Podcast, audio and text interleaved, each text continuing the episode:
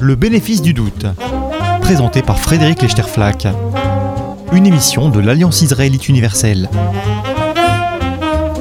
Bonjour à tous et bienvenue dans le bénéfice du doute. Aujourd'hui, à l'image de Dieu, à l'image de l'homme, des idoles aux robots, à qui prêtons-nous le propre de l'homme? Deux récits en guise de rappel pour commencer. Le premier, c'est la légende du golem, cette créature d'argile en forme d'humain créée par le Maharal de Prague pour protéger la communauté juive des pogroms. Une sorte de super robot de défense programmé pour servir les hommes et qui remplit formidablement bien son office jusqu'à ce que son pouvoir excessif lui monte à la tête et qu'il devienne lui-même un danger dont il faut se débarrasser. Le Maharal de Prague alors efface la première lettre du mot émet, met et lui ôte la vie. Le deuxième récit, c'est un midrash qui raconte comment Abraham, premier monothéiste de l'histoire des hommes, a brisé les idoles de son père Terrar. Terrar en effet était marchand d'idoles, et un jour qu'il avait confié son magasin à son fils Abraham, une femme vint avec un panier de farine pour nourrir les statues. Abraham prit un bâton et fracassa toutes les idoles, à l'exception de la plus grande, dans la main de laquelle il mit le bâton. Et quand son père revint, vit toutes les statues détruites, il demanda ce qui s'était passé, et Abraham répondit Les dieux se sont disputés pour la nourriture. Un dieu a dit Moi d'abord, un autre a dit Non, moi d'abord. Alors la plus grande idole s'est levée et a brisé toutes les autres. Terrar lui dit Mais te moques-tu de moi? Comment pourrait-elle faire quoi que ce soit? Ce ne sont que des statues. Et Abraham répondit Tes oreilles n'entendent-elles pas ce que ta bouche vient de dire? Alors, avec ces deux histoires, donc l'histoire du, golem qui nous parle des robots, de leur usage, de leur danger, des risques de notre coexistence avec eux, et ce midrash sur Abraham qui nous parle de la tendance anthropomorphiste à prêter des pouvoirs humains à des statues, et valorise le fait de briser les idoles, on a là deux pôles d'un imaginaire, d'un champ d'artefacts aux frontières de l'humain que mon invité d'aujourd'hui connaît très bien puisqu'il le parcourt en anthropologue depuis longtemps. Denis Vidal, bonjour. Bonjour. C'est un plaisir de vous recevoir donc sur le plateau d'RCJ. Vous êtes anthropologue, directeur de recherche à l'IRD, spécialiste au départ des religions de l'Inde. Euh, et depuis quelques années, vous travaillez aussi sur les robots et les intelligences artificielles. Vous êtes aussi l'un des commissaires de cette passionnante exposition euh, actuellement au, au, musée du Quai Branly, Persona étrangement humain. Et vous êtes l'auteur d'un livre euh, intitulé Aux frontières de l'humain, Dieu, figure de cire, robots et autres artefacts, aux éditions Alma.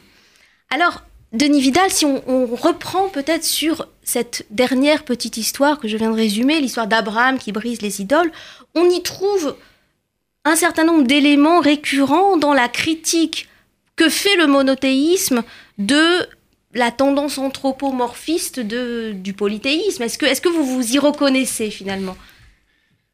Euh, J'ai envie de dire oui et non. Hein, donc, euh, comme vous l'avez dit, je me suis intéressé aux, aux religions de l'Inde et j'ai eu la chance, le privilège de travailler pendant plusieurs années dans l'Himalaya et d'être euh, dans des villages où il y avait des divinités locales, donc était, il y en avait plusieurs, il y en avait de toutes sortes, et qui étaient vraiment euh, immergés dans la, dans la vie sociale des habitants. Et, et ça m'a, disons que ça a changé mon point de vue sur ce qu'était euh, le, le, polythéisme. Hein, donc, et, et, pour vous donner, enfin, pour euh, tout de suite embrayer sur ce que vous venez de dire, je crois qu'il y a la première chose à dire, c'est que c'est le polythéisme et l'hindouisme en général, c'est une religion beaucoup plus subtile et qu'on le peut-être qu'on le que certains le pensent. Et, et, que les gens ne sont pas ni naïfs ni infantiles. Comme, oui, parce que c'est cette critique qui revient voilà, à cette idée. Qui vient du, une, du polythéisme. Voilà, voilà. Une, une, naïveté d'esprit que de, mm. de, de, croire que des statues peuvent avoir un pouvoir. Voilà. Et, et en fait, même dans les parties, disons, euh, les plus. Euh, dans les villages les plus traditionnels, hein, vous allez avoir toutes sortes euh, d'attitudes par rapport au, aux images des dieux. C'est-à-dire que les images sont dotées euh, de pouvoirs importants que j'ai décrits dans le livre, la façon dont, par exemple, on, on, pense que certaines formes mobiles des dieux peuvent bouger quand elles sont portées par des dévots, bouger non pas à cause des dévots qui les portent, mais du fait des dieux qui les font se mouvoir. Ce genre de, ce genre de phénomène, euh, vous allez aussi bien voir dans, dans, le village, par exemple, des brahmanes, donc l'équivalent un peu des, des prêtres, comme ça, qui, qui, qui vont être euh, sceptiques, disons, qui, par rapport à de telles manifestations, mais absolument pas hostiles. Donc, si vous voulez, il n'y a pas l'idée, au fond, que euh, qu'il faut croire naïvement ou aveuglement à toutes les manifestations des dieux. Vous pouvez vous situer à, euh, à toutes sortes de niveaux.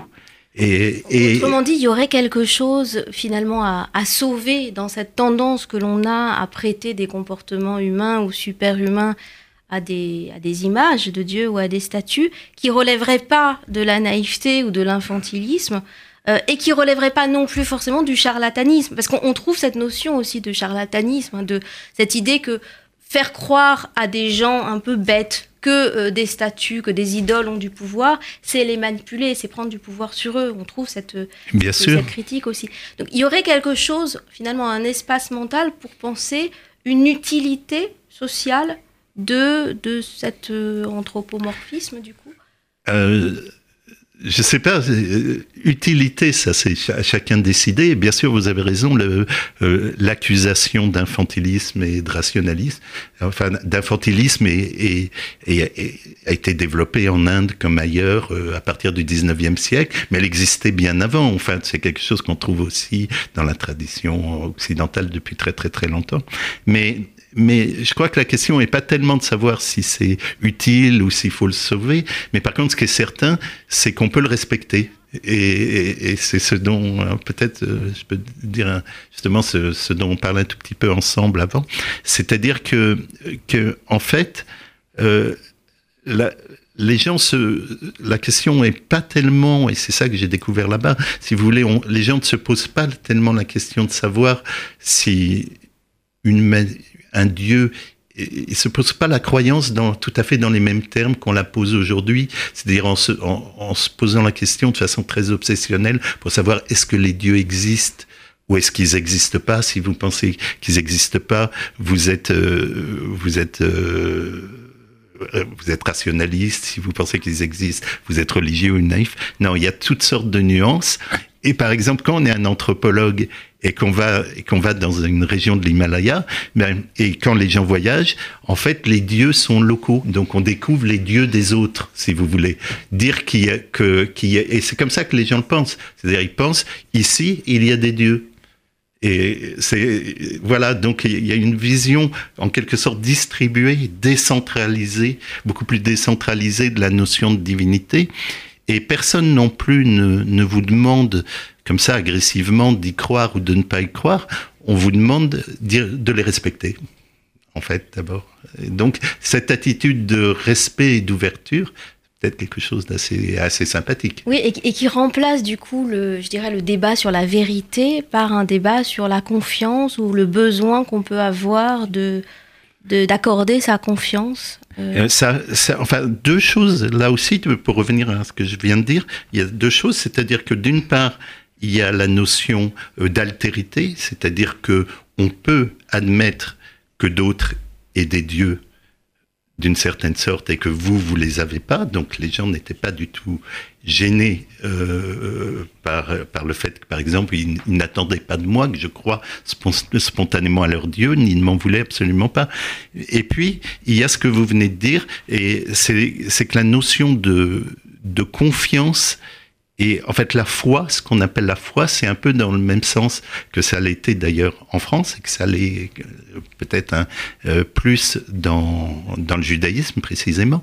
C'est-à-dire cette, euh, cette idée que ce qui compte, si, si vous croyez, croire en l'existence des dieux, c'est leur faire confiance plus que, se, plus que de se poser la question de savoir s'ils existent ou s'ils n'existent pas, qui à la limite est un débat, c'est pas que les gens sont, se posent pas cette question, mais si vous voulez, c'est un débat philosophique, c'est un débat qui, ne, qui, qui est presque qui ne joue pas peut-être sur l'essentiel et qui n'intéresse pas les gens. Ça devient une discussion abstraite, savoir s'ils existent ou ils n'existent pas. Par contre, avoir du respect et de la confiance compte euh, est tout à fait décisif. Et même quand on est étranger, vous pouvez, personne ne me demandait moi si je croyais en l'existence de leur Dieu. Par contre, il était normal. on demandait de, respecter le. Euh, c'était tout à fait normal. Le rapport que les gens entretenaient avec. Et puis c'est le propre de l'ethnologie de s'intéresser à ce que les. Bien sûr. Mais alors justement, ce qui est très intéressant dans, dans, la démarche de, de, de, votre livre et de votre mmh. travail, c'est que vous faites le lien, je dirais, des idoles aux robots les plus contemporains, en passant par toutes sortes d'autres artefacts, des images, des statues, euh, mm. des figures de cire. Et le point commun dans tout ça, c'est cette tendance que nous avons, en toutes circonstances, à toutes époques, à prêter des comportements ou des traits de caractère humain à des non-humains, donc que nous savons tels, euh, et euh, et, finalement, cette, ce, jeu entre l'humain et le non-humain, cette capacité à créer des ressemblances entre ce qui est humain et ce qui l'est pas, euh, finalement, serait pas le propre des, derniers, euh, des dernières recherches en robotique, euh, mais quelque chose qui s'est vu de, de toutes parts. Alors, à quoi nous sert ce, ce jeu finalement? Qu'est-ce que ça nous fait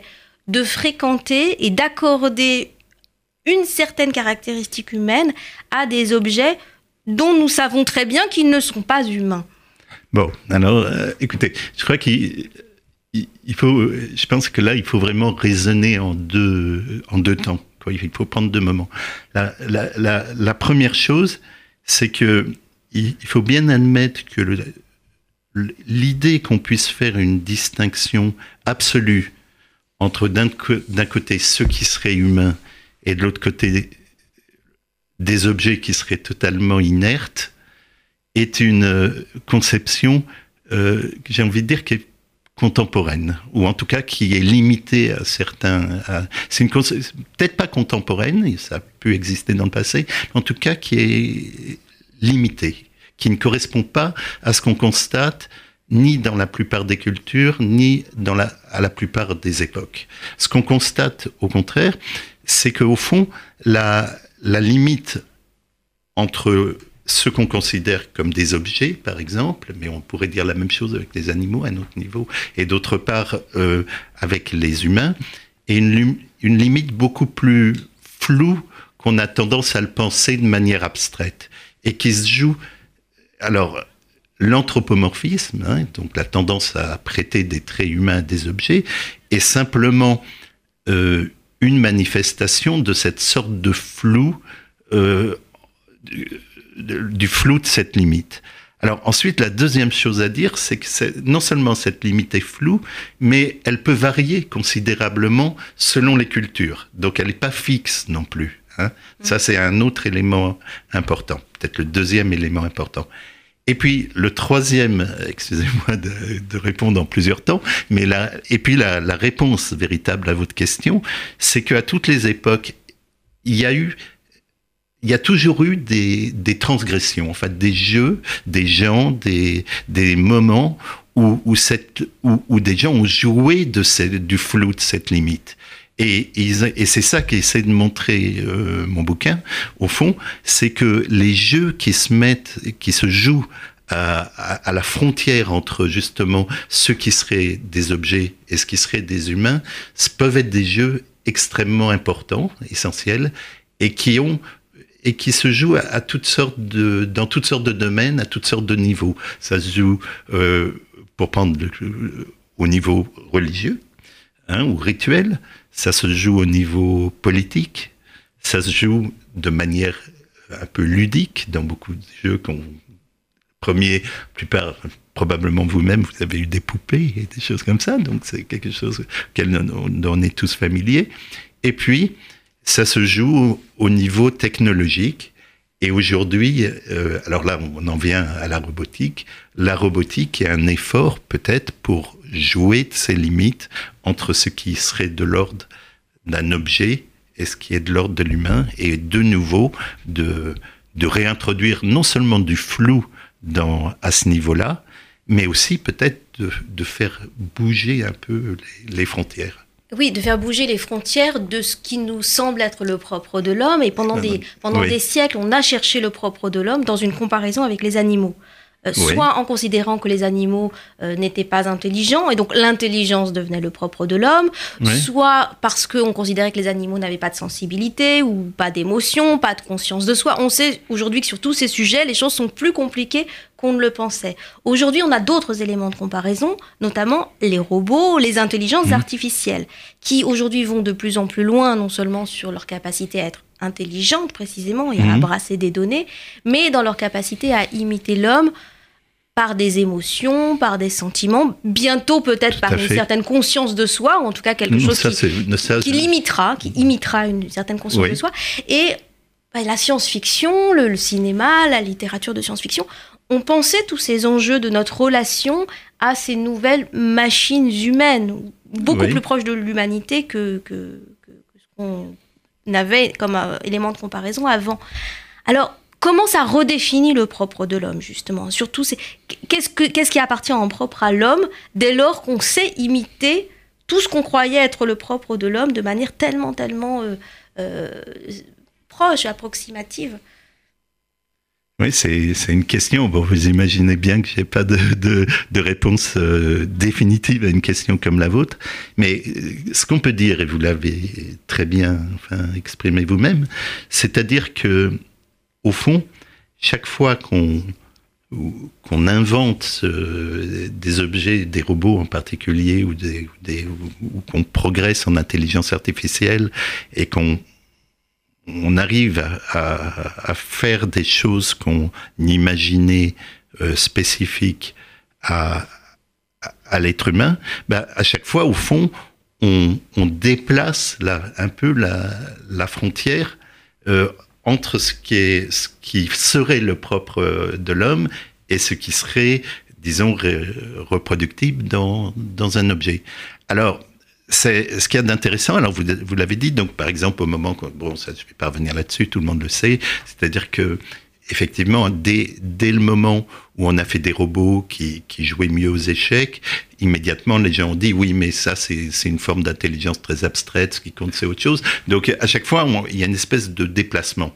Voilà, donc ça c'est le premier point, c'est qu'au fond, on réinvente ce qui fait le propre de l'homme à chaque fois euh, qu'on fait des progrès en, en robotique ou en, intelligence artificielle. Ça, c'est une première réponse possible qui, qui, et sûrement ça se fait, il y a un élément de vérité dans cette réponse. Il y a un autre aspect dont il faut tenir compte aussi, qui est assez, auquel on pense un peu moins, c'est que notre idée même de ce qu'est un homme est souvent lié, et ça, ça a été montré par les historiens des sciences, les historiens des techniques, aussi en fonction de nos techniques, de nos technologies. C'est-à-dire que notre représentation, si vous voulez, pour donner un exemple, quand il y avait des, des machines à vapeur, euh, on, on, pensait la physiologie humaine, on, on l'a pensé successivement sur le mode d'une machine à vapeur, on a, on a pensé sur le mode des machines électriques, et maintenant, bon, comme vous le savez, il y a, on, on, se sert beaucoup de, la métaphore de l'intelligence, de l'informatique et de l'intelligence artificielle pour essayer de pour se représenter, hein, pas, pour dire que c'est ça, mais pour se représenter ce, que serait le fonctionnement du cerveau. Donc il y a, ça marche dans les deux sens, hein, comme ça. Et, voilà. Et puis alors, donc ça, il y a ce phénomène-là. Et puis il y a un, un dernier élément qui est aussi, et peut-être le plus peut-être le plus important d'une certaine manière et, le plus difficile à saisir, c'est qu'au fond, euh, peut-être euh, ce qui est en train de se passer, c'est que justement cette idée qu'on a eue, qui était un peu l'idéologie dominante, un peu même si en fait elle, elle était jamais euh, entériné véritablement par, l'ensemble de nos comportements ou par ce qu'on faisait, c'est qu'au fond, cette distinction entre d'une part les objets, d'autre part les, les humains, et devient devient moins nette dans toute une sorte de situation, si vous voulez, où par exemple quand vous, vous travaillez sur votre computer, vous très souvent vous avez des messages dont vous êtes sur l'internet, on ne sait simplement pas s'ils viennent de quelqu'un ou d'une machine. Hein, oui, et, inversement, on peut aujourd'hui tomber amoureux d'une intelligence artificielle. C'est pas, enfin, on ne peut pas tout à fait dans la réalité, mais il y a aujourd'hui des films ou des séries, hein, je pense à la série Real Humans par exemple, qui travaillent cette indistinction entre les robots et les humains et qui nous montrent qu'aujourd'hui, euh, ce qui faisait là encore le propre de l'homme, la capacité à tomber amoureux, la capacité à éprouver des sentiments, des émotions, aujourd'hui, euh, cette frontière, elle est devenue beaucoup plus floue. Est-ce que ça suppose du coup qu'il y aura bientôt un enjeu de dignité à accorder aux robots, aux créatures artificielles qui nous ressemblent de plus en plus?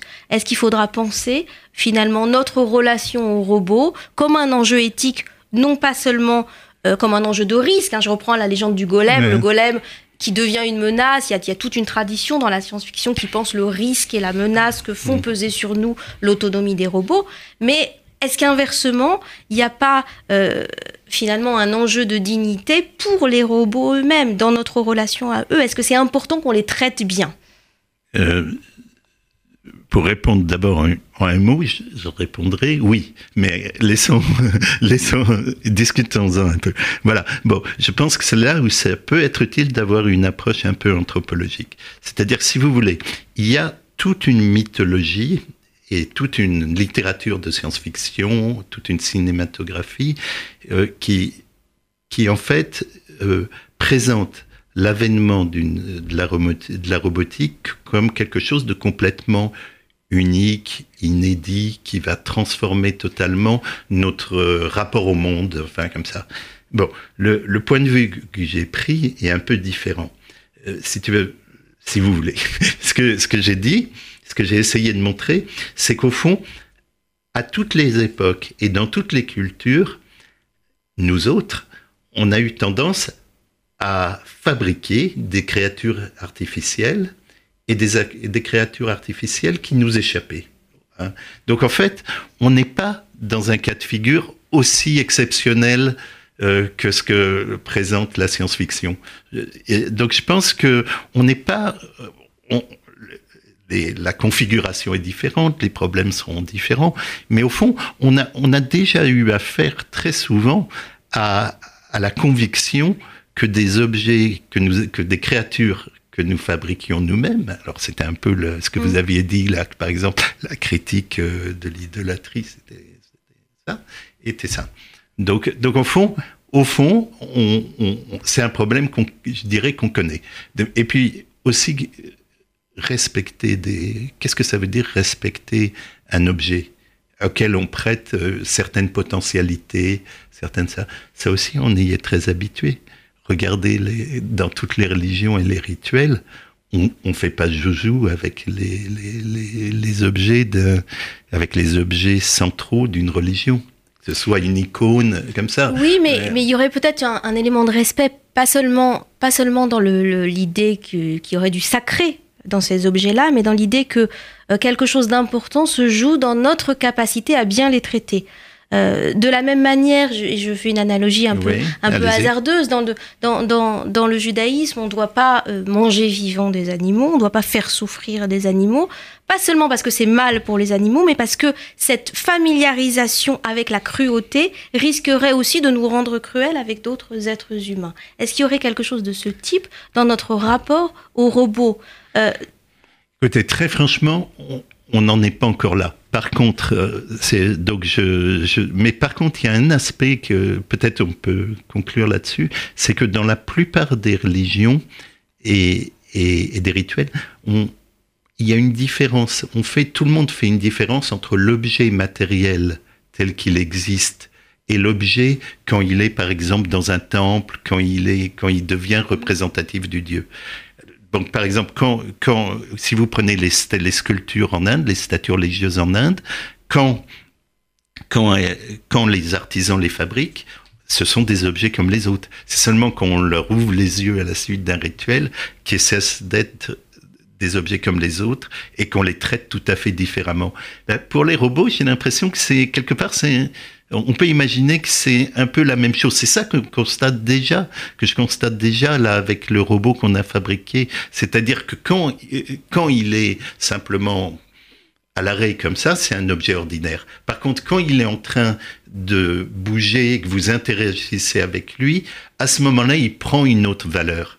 Oui, et on se met à le saluer, à lui dire bonjour, à lui parler gentiment. Et, ce robot Joe Berenson, qui a une, une allure Joe, c'était pour les enfants. voilà, de, gentil vieillard, peut être vu donc au musée du Quai Branly. Merci beaucoup, Denis Vidal. Euh, je rappelle le titre de votre livre, Aux frontières de l'humain, Dieu, figure de cire, robots et autres artefacts aux éditions Alma. Merci à vous. Manon, merci à vous. Et bonne semaine à tous. Le bénéfice du doute présenté par Frédéric Lechterflack. Une émission de l'Alliance israélite universelle.